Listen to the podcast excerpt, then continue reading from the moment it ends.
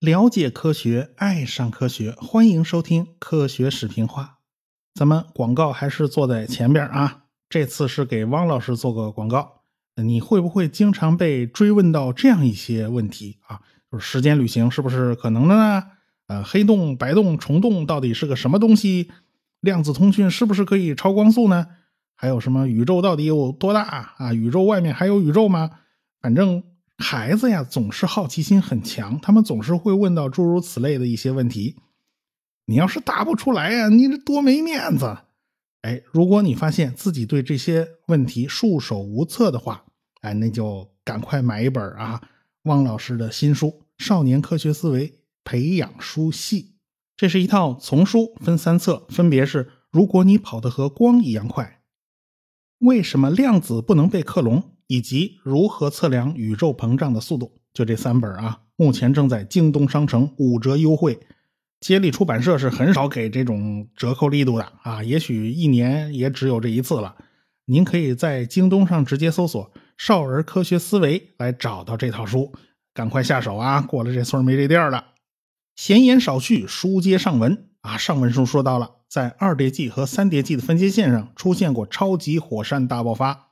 西伯利亚呀，当时到处都是火山呐，岩浆流的满地都是啊，所以西伯利亚的脚底下都是整块整块的玄武岩，也就是所谓的暗色岩。同样，印度的德干高原也有大块的暗色岩，而且还非常非常厚，这也是超级火山爆发以后留下来的。这次爆发就弄得恐龙团灭。其实，在地质年代的分界线上出大事儿，这一点都不奇怪啊！我们都知道，古代分为寒武纪啊、奥陶纪啊等等一系列的纪。说实话，要是地质年代啊，它都是连续的、一贯的啊，没有这些什么大事儿的，它何必分成两段呢？是吧？所以，一旦是中间分了个界限，它一定是出了什么大事儿的。当然啦，西伯利亚暗色岩和德干的暗色岩。这两次超级火山爆发都是和小行星撞地球呢是分不开的啊，往往都是后背被重重的拍了一巴掌，然后前面一口血喷出来，于是超级火山就大爆发了。现在呢，地球上还有超级火山在潜伏啊，大家都很聪明啊，好多人在留言里面已经都写出来了，是不是讲黄石公园啊？没错，咱们这次讲啊，就是讲美国的黄石公园。十九世纪的六十年代，美国人向西部挺进啊，人家也想搞个西部大开发。就在遥远的西部，有一个叫库尔特的美国人发现了有这么一块地方，这个地方到处都充满了硫磺的气味，到处都是烟雾缭绕啊，小河里的水啊，怎么都滚烫滚烫的，有的大水坑里面泥浆翻滚，好像被烧开了一样。所以呢，他就告诉别人啊，他在这儿看到了非常奇怪的景象，但是。说出去啊，人家都不信，大家都对他嗤之以鼻啊，说这个库尔特脑子出幻觉了，看到了传说中的地狱。库尔特这人呢，是说话是向来不靠谱啊，哪里会有这种地方嘛？是不是？所以大家也就没当回事儿。到一八五九年，美国陆军的测量员和植物学家以及当地的向导就开始探查美国的大分水岭。大分水岭啊，就是赫赫有名的落基山脉。东边的河流全部流进大西洋，西边的河流是全部流进太平洋，所以这才叫大分水岭。这条山脉啊，一直绵延到加拿大境内。这是陆军测量人员首次来到了大分水岭的西边，恰好就进入了黄石河的流域。当地有一条河叫黄石河啊，往前一路追溯上去呢，发现它起源于一个大湖，叫黄石湖啊。在这一带啊，到处都可以见到地热现象，有数不清的热泉、喷泉、间歇泉。间歇泉一共有一千多个，到处啊都有沸腾的泥浆，而且又水汽缭绕，水里面都有股硫磺味儿。有的小河呀都是热水。在这个地方还可以看到很多石化的森林，这些石头啊，其实过去都是木头，还保留着木头的样子。这个地区还有好多的瀑布，四点六米以上的那个瀑布啊，有两百多座。最高的呢有九十四米，这儿还有大量的野生动物在这儿生存啊，在这里跑来跑去，所以这个地方真的是一个非常奇异的世界。但是啊，当时受到南北战争的影响，这个考察就没有深入。后来呢，战争结束以后，有好多支考察队就深入到这个地区，大家都认为应该在这儿建一个国家公园，保护这里奇特的景观。他们坚信啊，这个美景是老天爷充话费送的啊，所以应该是免费的。尼亚加拉大瀑布呢，就是很糟糕的反面典型啊，这地方被过度的商业化开发了。好多观景的地方啊都被占了啊，都被拉上绳收门票啊！而且当时在河的两岸建了很多工厂，依靠大瀑布的水利资源来驱动机器，所以当地的景观弄得有点乱糟糟的。黄石地区最好是不要重蹈覆辙。所以从1871年开始，很多人就开始呼吁建立国家公园。最后啊，上面还真就批下来了，所以黄石就成了世界上第一个国家公园。但是这个地方啊，地处偏僻，一开始呢就没有多少游客来这儿参观啊，毕竟来这儿太远了。后来呢，太平洋铁路修通了以后，来这儿就比较方便了。好多人都是坐着火车到最近的车站，然后驾着马车进黄石公园。后来马车呢就被换了，换成汽车了。好多人就自驾游嘛，直接开着汽车就去了黄石公园了。到现在呢，黄石公园已经是名闻天下的一个著名的景观了。这个公园就在怀俄明州的西北角上啊，百分之九十六在怀俄明州境内，百分之一在爱达荷，百分之三在蒙大拿州，大概就是这几个州的交界处。这个形状啊，大概是个方块，南北长一百零一公里，东西宽八十七公里。经过地质学家们的不断探索，黄石公园的真面目逐渐就暴露出来了。这是一个巨大的火山口，大到大家不敢想象。大概有多大呢？南北五十五公里，东西七十二公里，这么大的一个火山口。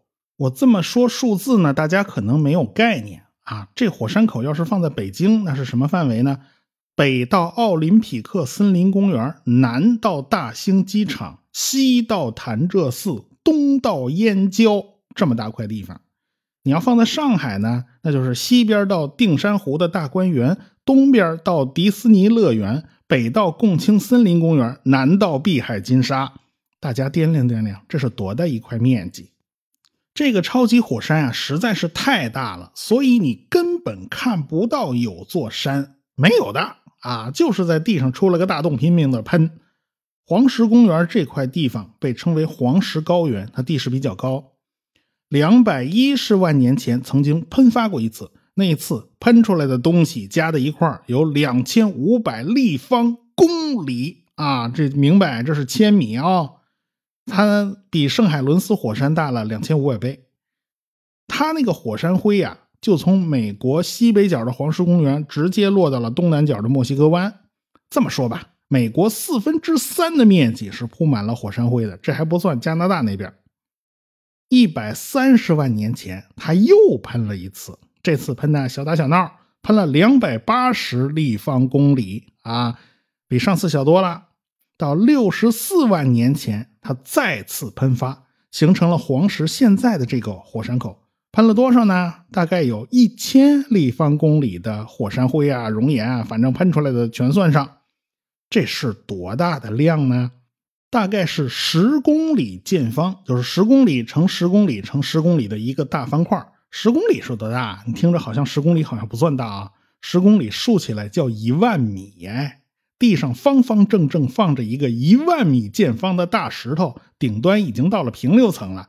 您自己掂量这到底有多大？不仅如此哦，科学家在黄石公园的周边找到了一连串的古代的火山口遗迹。啊，是层层叠叠的堆积在一起的。为什么？因为它有超级火山口啊，那火山口太大了，所以都是堆叠在一起了。而且呢，看火山口的位置，形成了由东向西的一个链条，越往西边越古老，越往东边越年轻啊！这是新喷出来的，这是怎么回事呢？还记得我们说过的夏威夷群岛吗？它也是越往东边的越年轻，越往西边的越古老。因为啊，板块在移动，但是地下的热点呢却是基本固定的，于是就在地面上留下了一连串的火山岛。黄石这边呢也是差不多的模式哦，好在这都是在地上，不是在海里，而且他老是玩超级火山喷发，所以他就留不下火山锥。没错，黄石公园的超级火山也跟地下的热点有关系，只是这个热点来的实在是太复杂了一点容我慢慢说清楚。还记得我们讲过，在美国的加利福尼亚北部到俄勒冈州、华盛顿州，一直延伸到加拿大的不列颠哥伦比亚省这条线啊，外海啊这些个州的外海有个小板块，叫福安德富卡板块。这个板块算是六大板块之中最小最小的一个，简直就像个残片，跟旁边的美洲板块和太平洋板块相比呀，简直就不值一提。其实这个家伙的来头是一点都不小，当年也是个很大的板块，叫法拉隆板块。太平洋板块和法拉隆板块都是海洋板块，都是大洋的洋底。是太平洋板块和法拉隆板块之间是有一道中央脊的，太平洋板块啊就是从这儿冒出来的。太平洋板块和法拉隆板块像是两个传送带，东边的往东传，西边的往西传。但是太平洋板块是活生生的把法拉隆板块给挤到了美洲板块的底下。现在啊，南边北边。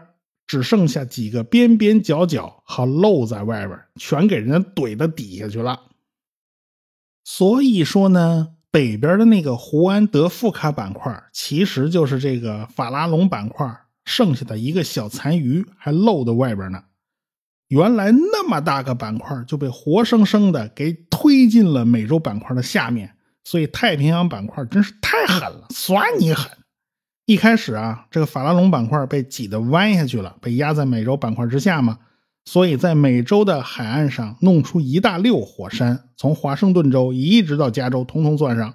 但是事情没有那么简单，人家法拉隆板块是有弹性的，本来是斜着往下插四十五度插进地里面，突然插着插着它改方向了，人家翘起来了，变成近乎水平插在了美洲板块下面。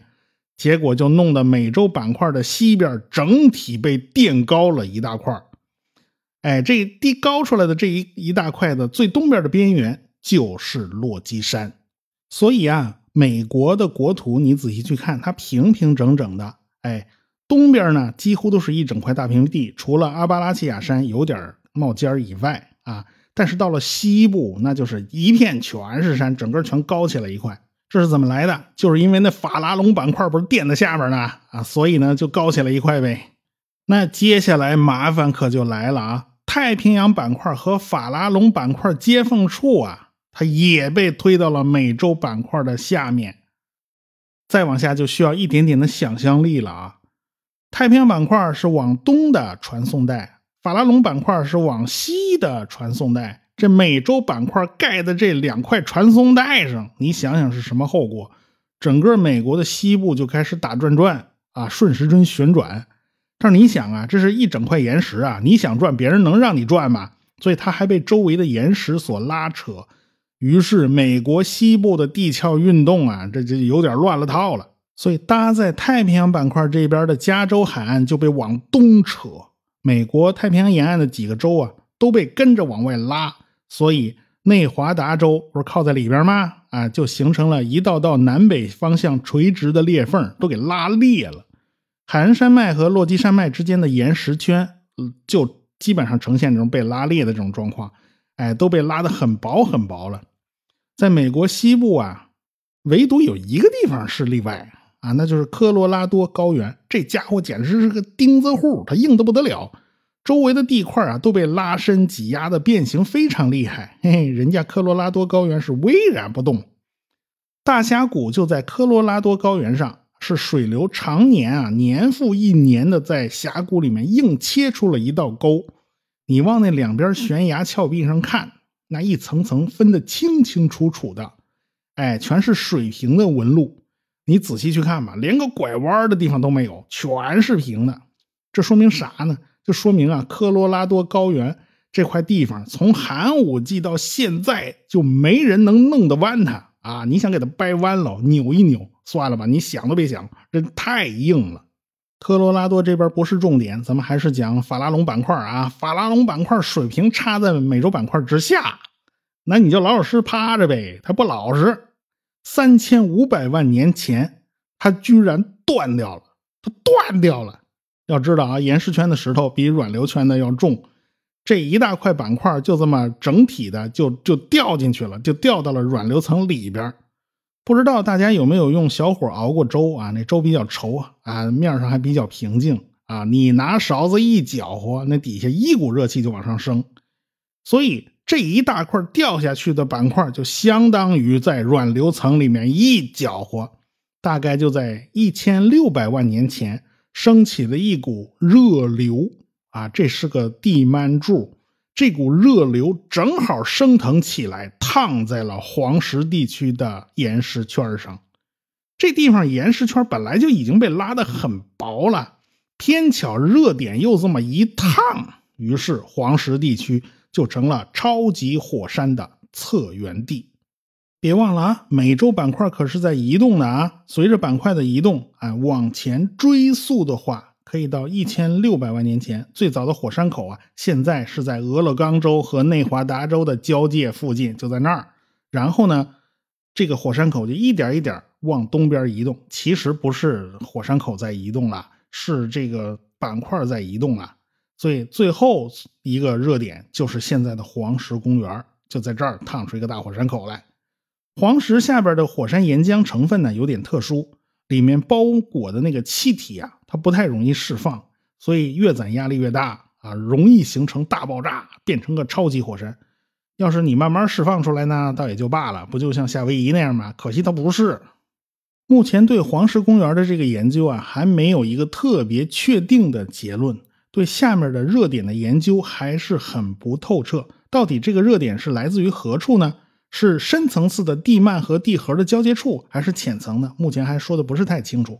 反正利用地震波测量地幔之中的低速区，哎，发现只到地下一两百公里的地方，再深就看不到了。那么这个低速区，假如是真的是个地幔之柱的话，它根在哪儿啊？好像太浅了，所以到现在啊，这事儿不清楚哈。地下的事儿啊，挺难办的。超级火山呢，并不止黄石公园一个。最近的一次爆发超级火山，八级以上的超级火山啊，是在新西兰的陶波湖，只有两万多年历史，喷出来的物质呢，大概是一千多立方公里，比黄石公园最近喷的这次还稍微大一点，跟黄石的级别呢是一样的。这种超级喷发的规模太大了，经常会形成破火山口。比如说，陶波湖就是新西兰最大的淡水湖，你死都想不到这是个火山口啊！它一百多公里大呢。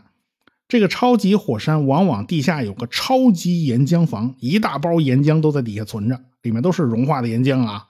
这些岩浆一旦全都喷出去，你想那还得了啊？一千多立方公里，地下空出这么大一个洞来，那么岩浆房的顶部它根本就承受不住。它早就塌了，这一塌就在地上形成了一个巨大的坑，大到什么程度？大到像一个盆地，所以很多人都认不出来哦，这是个火山口吗？